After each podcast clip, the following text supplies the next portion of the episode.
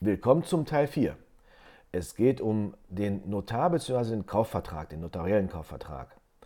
Ja, viele meinen ja, da kann man nichts verkehrt machen, ähm, aber es ist halt vieles zu berücksichtigen und wir haben die Erfahrung, je öfter jemand kauft, umso umfangreicher wird auch der Kaufvertrag, weil umso mehr Risiken hat er schon erlebt oder vielleicht auch schon ähm, fast erlebt ähm, und diese möchten immer ausgeschlossen werden. Ähm, daher tut man auf jeden Fall gut dran, wenn man sich da vielleicht mal zwei, drei Gedanken zu macht. Ähm, ja, meine Gedanken dazu hörst du jetzt.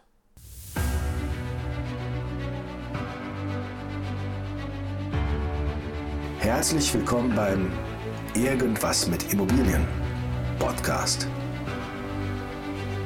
Dein Podcast zum Thema Immobilien und Investments. Ich hoffe, in der heutigen Folge erhältst du neue Sichtweisen und auch Denkanstöße. Also hör auch jetzt rein. Viel Spaß! Jetzt haben wir unsere Immobilie gefunden, wir haben die geprüft, die ist durch unsere Due Diligence Prüfung durchgegangen. Jetzt geht es um den Kaufvertrag. Man ist handelseinig mit dem Verkäufer, jetzt brauchen wir einen Notar. Notar sind nochmal gleich. Sagt man ja, die kosten dasselbe, 100% vom Kaufpreis. Ja, Notare kosten dasselbe, aber auch da gibt es Unterschiede Tag und Nacht. Grundsätzlich zahlt der Käufer den Notar. Das heißt, der Käufer sucht sich den auch aus, weil er den ja letztendlich bezahlt. Unsere Empfehlung ist, beziehungsweise es ist schwierig, jemanden zu empfehlen. Wir haben natürlich unser Netzwerk, wir wissen genau, wo man welchen Vertrag kriegt, ähm, was er für Vor- und für Nachteile hat und wo es funktioniert wo es nicht funktioniert. Wenn Sie da als Erstkäufer Schwierigkeiten haben, verstehe ich das durchaus. Am besten fragen im Netzwerk, bekannte Freunde, ähm, Hausverwaltungen, ähm, vielleicht kennen Sie jemanden schon, der Objekte gekauft hat. Äh, da einfach kurz fragen, weil nicht jeder ist gleich, genau nicht jeder Arzt gleich ist ähnliches dabei. Ähm, es gibt durchaus Notare, die sind total fit in dem Thema Immobilienverkauf, die haben gute Verträge, aber es gibt auch welche, die sind nicht so stark. Daher meine Empfehlung, erkunden Sie sich einfach danach, wer empfohlen wird und in der Regel, wer schon gute Erfahrungen mit einem gemacht hat, kann nicht verkehrt sein. So, Notare müssen grundsätzlich, sind die neutral, sind dazu verpflichtet. Rechtsanwalt ist immer parteiisch, er vertritt die Partei, die ihn beauftragt. Ein Notar wird zwar von dem Käufer bezahlt, ist aber per Gesetz neutral. Das heißt, er berät notfalls beide Seiten, wenn es also Unklarheiten besteht. Es ist immer eine neutrale Instanz und es ist so, dass Sie auch dort jede Frage stellen können und sogar sollten. Ich weiß, dass so ein Vertragsentwurf oder auch ein Vertrag mal bei der Unterzeichnung, ähm, das kann mal ohne weiteres eine Stunde dauern, wo einfach ein Notar was vorliest. Am Anfang sind dort Begriffe drin, die man vielleicht das erste Mal im Leben hört. Gerne nachfragen. Äh, es ist so, der Notar fragt auch zum Schluss, haben Sie alles vorgelesen, verstanden und eigentlich unterschrieben? Wenn Sie das nicht verstanden haben, sagen Sie es einfach. Also da braucht man sich, glaube ich, nicht irgendwie schämen oder ähnliches dabei. Ähm, gute Notare gehen auch darauf ein. Die sehen, es ist ein Erstkäufer, die sehen sofort, wenn jemand äh, Begrifflichkeiten nicht sofort nickt oder zusammenzuckt oder ähnliches dabei, die gehen auch darauf ein und, und erzählen von alleine auch schon sofort, was hat dieser Paragraph in sich, was bedeutet genau das äh, und ähnliches dabei. Ich habe sehr oft Erstkäufer gesehen, die sich wirklich nicht trauen, obwohl ich davor sage, dass man da ruhig fragen kann. Deswegen, also es gibt auch durchaus Notare, die erkennen das, gehen aufs Thema ein und sagen, pass auf, das bedeutet letztendlich nur das, das und das. Was halt zum Beispiel die klassischen Fragen, Zug um Zug, äh, warum muss eine Notarfachangestellte Vollmacht kriegen, ähm, was ist ein anderes Konto, was ist Auflassung und ähnliches. Es gibt da Begrifflichkeiten, die man als normaler Bürger, der mit Verkäufen oder Immobilienverkäufen nicht wirklich was zu tun hatte, einfach nicht kennen kann. Es ist alles sehr logisch, wenn man es versteht oder man es kennt, aber wie gesagt, keine Scheu, einfach fragen. Der Notar erklärt Ihnen das und wenn Sie es immer nicht verstanden haben, erklärt das notfalls so lange, bis Sie es verstanden haben, auch wenn das halt zweimal sein muss. Meine persönliche Empfehlung ist, im Kaufvertrag oder vielleicht mal andersrum betrachtet, Wir erleben ganz oft, ein Erstkäufer hat einen Vertrag, die klassischen Verträge sind 6, 7, 8, 9 Seiten lang. Das ist so ein normaler Vertrag. Es gibt bestimmte ähm, Sachen drin sein müssen. Unter diese Seitenzahl kommen sie in der Regel nicht. Damit ist ein Erstkäufer in der Regel sehr zufrieden. Wir haben Investoren bei uns im Bestand, deren Verträge sind teilweise 20 bis 30 Seiten lang. Also unsere Erfahrung ist, je mehr man kauft, umso mehr Risiken und Gefahren hat man erlebt oder lernt man kennen und umso mehr Sicherheit baut man sich dabei ein, um sich in diesem Fall abzufangen und abzusichern.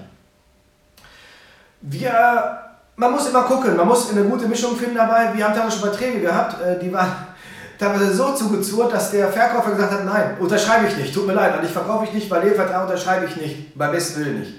Dann haben sie auch nichts gewonnen. Man muss also gucken, wo sind ihre Sicherheiten und wo macht ein Verkäufer noch mit.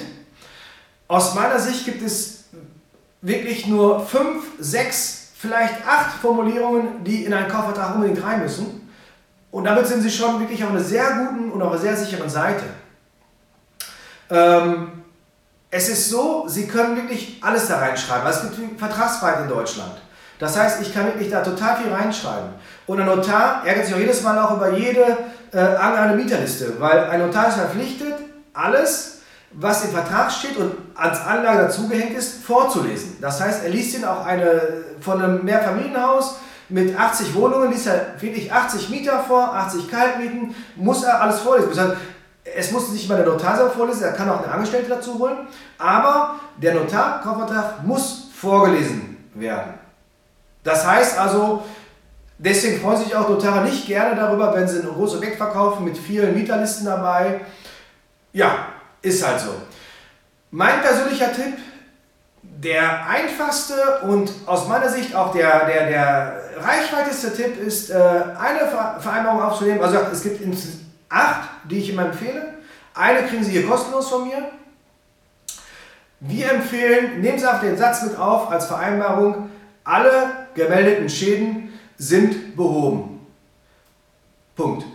Es ist ein Satz, der sieht am ersten Blick total harmlos aus, aber wir haben so oft, Objekt wird verkauft, wir stellen uns mit dem Willkommensschreiben neuen Mietern vor und wir haben in der Regel 12 bis 15 Prozent der Mieter rufen am selben Tag noch an, wo das Schreiben kommt. Die anderen 10 Prozent, also in der Regel haben sie Rücklauf von einem Willkommensschreiben von 20 bis 20 Prozent von Mängeln und teilweise richtigen Mängeln, also wirklich Bausubstanz, alle wirklich krasse Mängel. Ähm, das wir mit diesem Einsatz erschlagen. Ähm, einfach nur mit aufnehmen. Er ist unscheinbar äh, und in der Regel ist es ja auch so, dass das der Verkäufer vorher auch zusagt.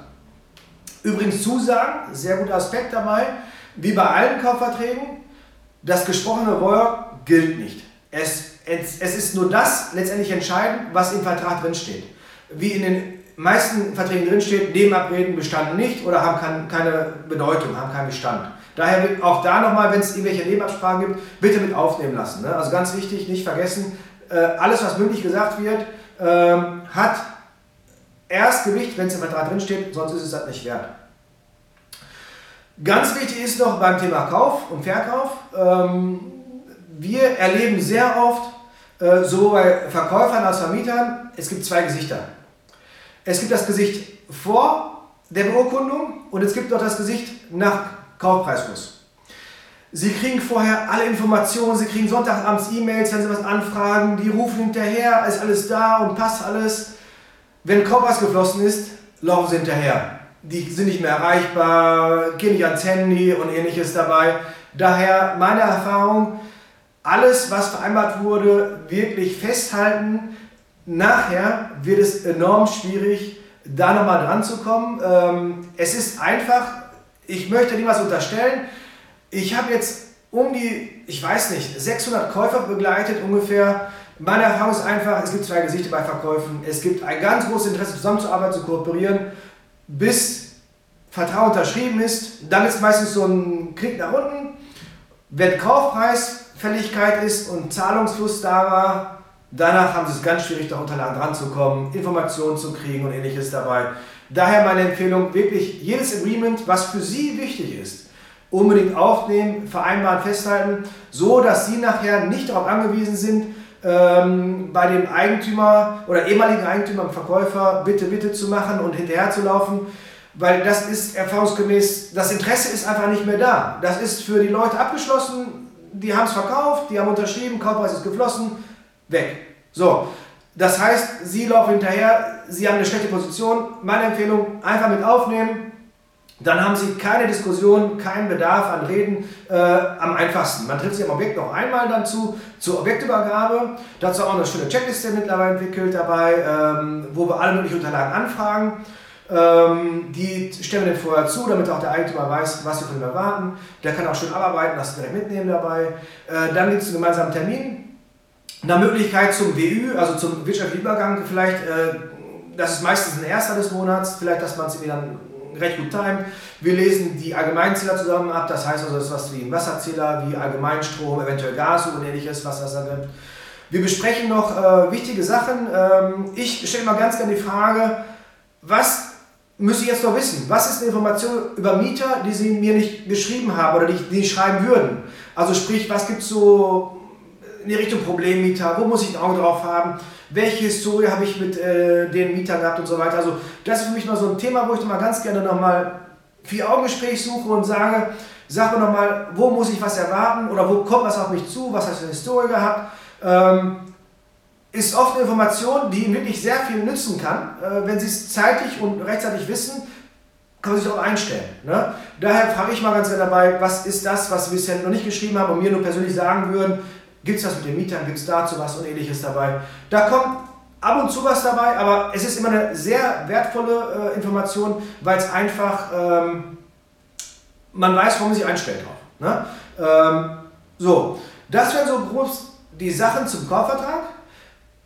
Auch wieder ein komplexes Thema, auch wieder sehr schnell abgehandelt. Ähm, ja, aber gerne, mein Angebot gilt immer noch, wenn Fragen sind, gerne in den Kommentar reinschreiben, hier unten reinschreiben einfach.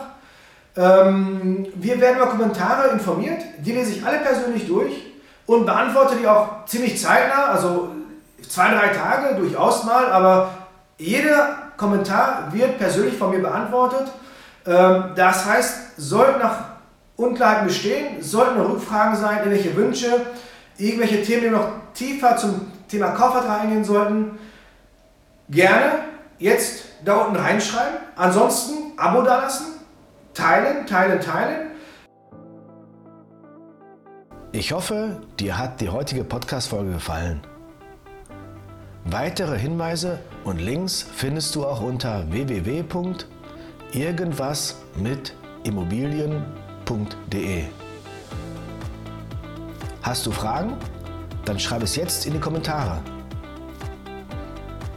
Wenn dir diese Folge gefallen hat, dann freue ich mich auf eine 5-Sterne-Bewertung von dir.